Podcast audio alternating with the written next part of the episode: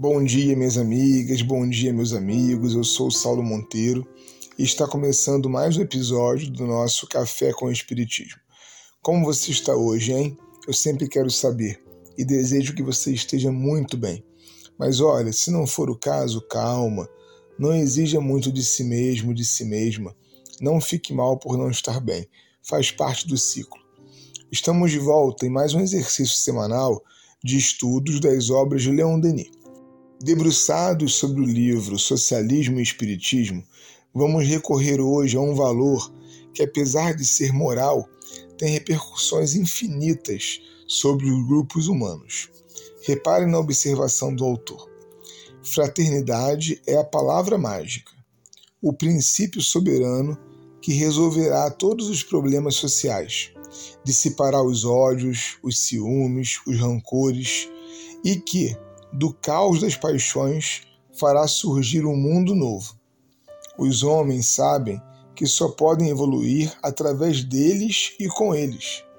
Daí vem a eclosão de generosas ideias que foram consideradas até o momento como utopias e que poderão, a partir de agora, graças a essa noção da vida evolutiva, passar para o domínio dos fatos. Os seres só podem evoluir através deles e com eles.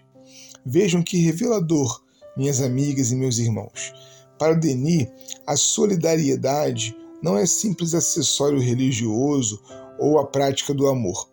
Viver uns pelos outros tem uma força de lei incontornável para o Espiritismo.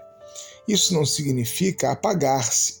Ao contrário, a beleza da empatia e da solidariedade é justamente que descobrimos a possibilidade de conciliar a atenção ao nosso caminho com o suporte ao caminho do outro.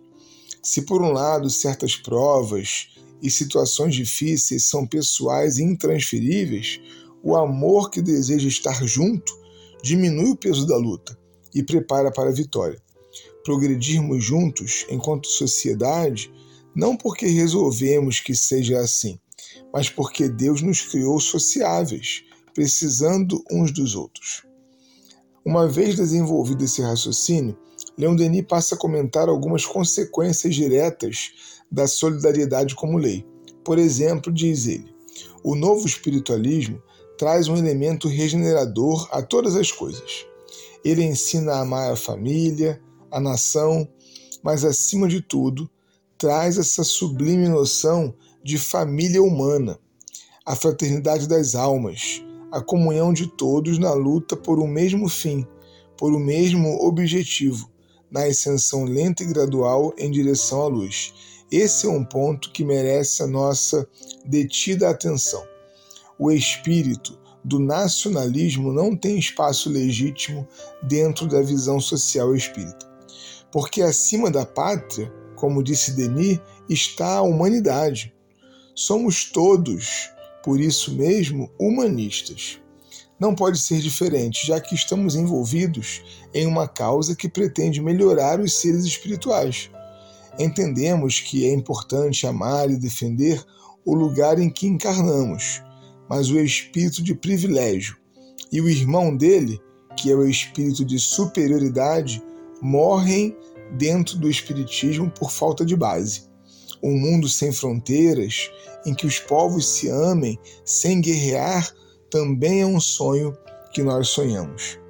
Dia virá, no otimismo de Leon Denis, em que as instituições, as regras, as leis sociais terão que se inspirar no plano geral, na ordem do universo. Ora, eis aqui um ponto fraco do socialismo a causa de seus insucessos cada vez que ele quer passar das teorias e sistemas diversos a uma realização prática e uma organização viva. A grandiosa harmonia que faz as batidas do coração serem compassadas um dia será lei.